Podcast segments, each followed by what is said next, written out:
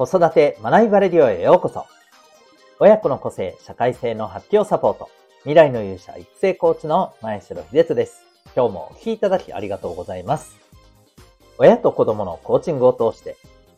お子さんが自分の強み、キャラクターを活かしたコミュニケーションを身につけ、毎日が生き生きとした時間に変わる。そんな子育てのサポートをしております。この放送では、共働き、子育て世代の皆さんに向けて、子供との関係や望むキャリア、生き方に向けた自身の答えを見つけるヒントを毎日お送りしております。今日は第815回でございます。学びと役立ちについてというテーマでお送りしていきたいと思います。また、この放送では演劇は生きる力、子供のためのドラマスクール沖縄を応援しております。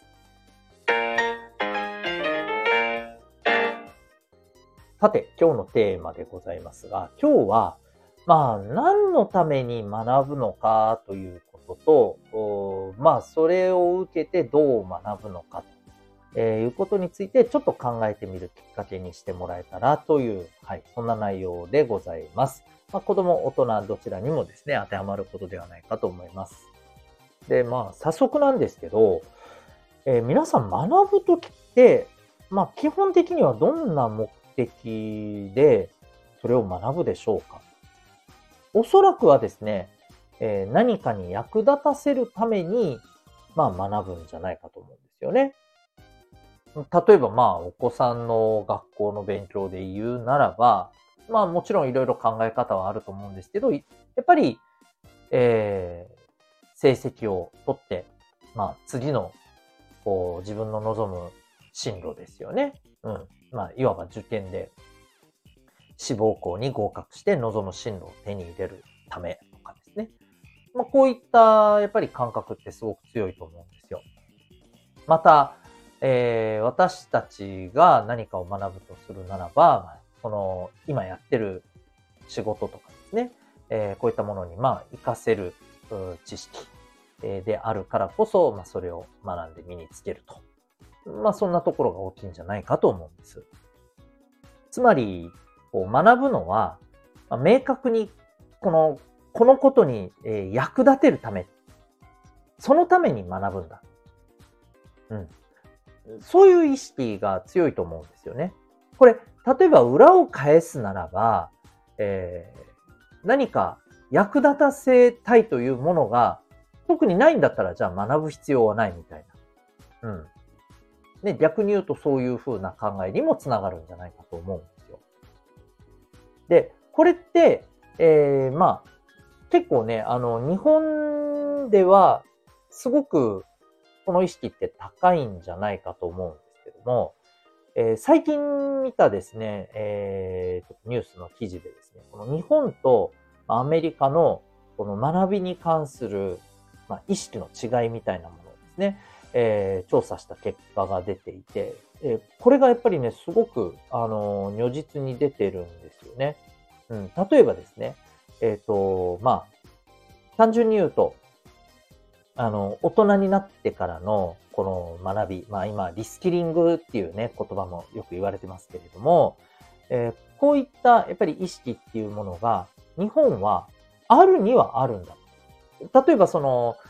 学ぶ必要があると思いますか？というね、えそんな質問に対しては、実は日米でそれほどね、日本とアメリカで大差はなかったんだそうですが、じゃあ実際にどれぐらい取り組んでるかと言われると、かなりの差がやっぱりある。で、じゃあなんで、え、日本ではですね、この学び、学ぶという行動が、まあアメリカに比べて、え、非常にこう少ないのかというと、まあ、そこから見えるものがですね、えっ、ー、と、まず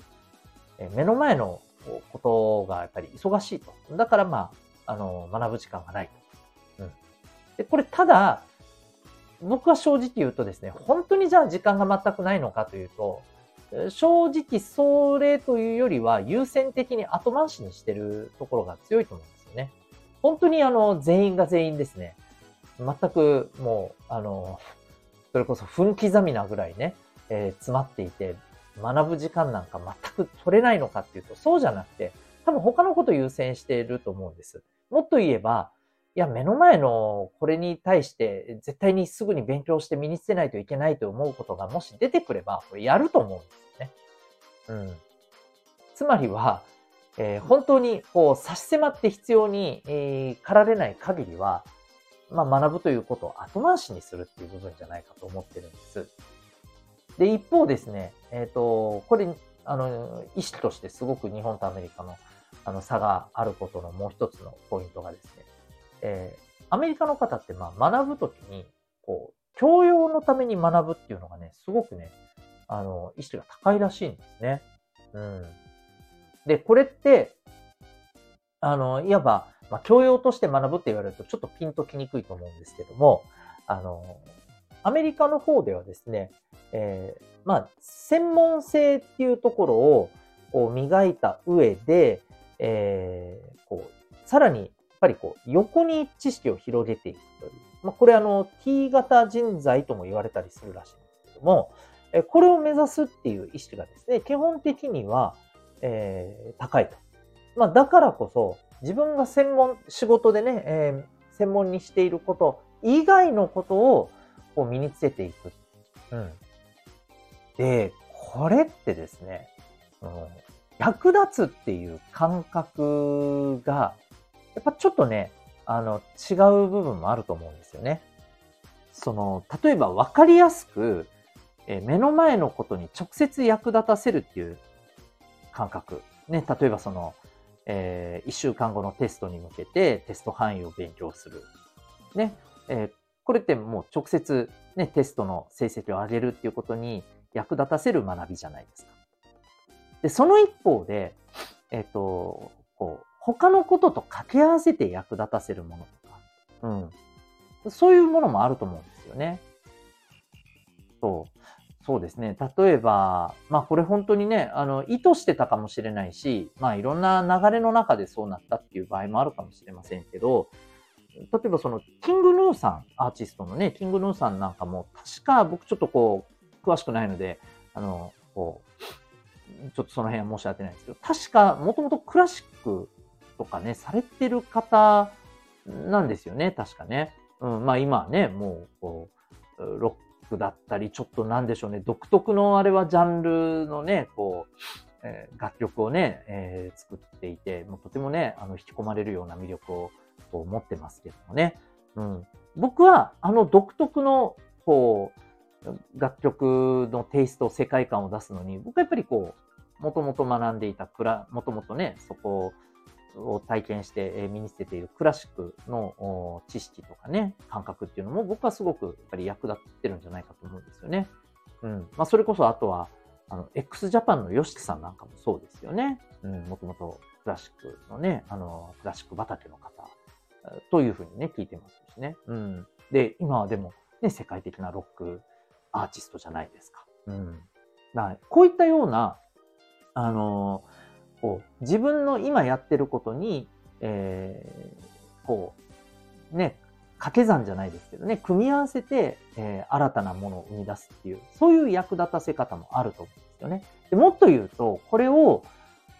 意図して、意識して、えー、で、中長期的にね、なんかそれを、こう、意識して学ぶっていうことができると、やっぱりね、こう、すごく大きな、まあ、あの、役立たせ方につながる学びじゃないのかなって思うんですよね。同じ役立たせるでも、近視眼的にね、やっていくだけではなくて、うん、こういった視点もね、あると、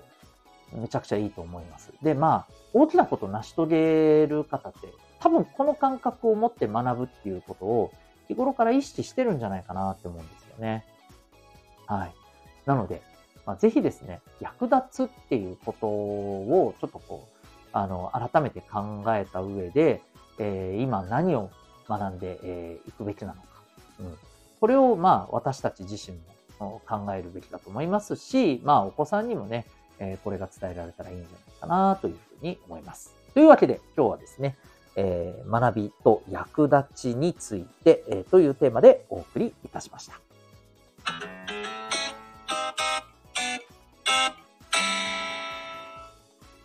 ここでお知らせをさせてください。えー、作文が苦手。発表が苦手。うん、ここをどうにかできないのかな、と感じている小中高生のお母さんお父さんに特にお聞きいただけたらと思います。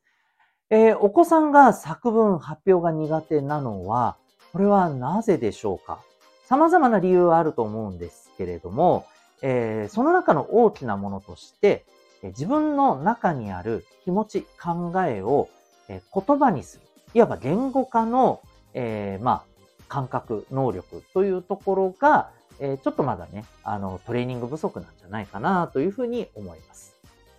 で、これ苦手だからもうしょうがないって、えー、放置するのはですね、僕はあまりお勧めできません。言うまでもないかもしれませんけども、あの自分の考えや気持ちを言葉にするってコミュニケーションのある意味第一歩ですよね。うん。で、これがやっぱりね、例えば苦手なまま、うん、自分の気持ちを察してもらおうなんていうことは難しいわけですし、えー、それこそですね、あの、自分の本当にこう、望まないような、えー、状況があっても、それに対して、ね、あの、極端な話、的確な、えー、コミュニケートが取れないということになってしまいます。はい。まあ、つまり人間関係の構築というところでもですね、自分が望むあの関係を作っていく上で、えー、めちゃめちゃ必要になってくる、これ、あの、能力ですよね。はい。ですので、まあ、これぜひですね、え磨いていくことが重要なんですけれども、じゃあそれをどうやってやっていくのか。うん。こんなこと言われてもどうすればいいのかと。え実は、この言語化の力をですね、本人の特性やペースに合わせて伸ばしていけるアプローチがあります。それがコーチングというアプローチです。B カラフルの親子コーチングプログラムセルフアクションコースでは、お子さんの特性をですね、しっかりと診断した上で、えそれに合わせたですね、えー、まあ、自分自身と向き合って言語化をしていくという、えー、まあ、トレーニング、サポートをじっくりとね、時間をかけてやっていきます。さらにはですね、えお子さんとのコーチングだけではなく、え親御さんとのコーチングを通してですね、親御さんからもですね、えー、本当にあのじっくりとね、ご家庭の中でお子さんの考えや、え気持ちというものをしっかりとね、え出せるようなね、そんな環境づくりを家庭内外でね、えやっていくそういう狙いもあります。そんなですね、唯一無二のプログラムがセルフアクションコースでございます。ただいま、個別の説明会、体験会行っております。興味がある方は概要欄のリンクからウェブサイトをご覧になってみてください。全国各地からリモートで受講が可能でございます。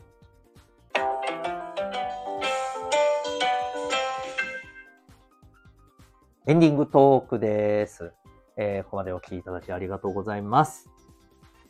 皆さん、仕事納めはいつでしょうか？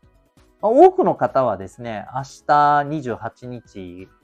までっていうところが多いのかもしれませんけども、私の周り結構ですね、30日までやってるかもっていう人もね、ちらほらいらっしゃったりします。はい。まあもちろんね、あの、好きでやってるという方も当然いらっしゃるとは思うんですが、まあ休めるところはしっかり休んで、えー、そしてね、今年をしっかりと、こう、振り返って噛み締める時間もね、大事じゃないかな、なんてね、思ったりします。え体調などもお気をつけいただいて、ぜひ、あの、ゆるりとする時間もお過ごしください。最後までお聴きいただきありがとうございました。また次回の放送でお会いいたしましょう。学び大きい一日を。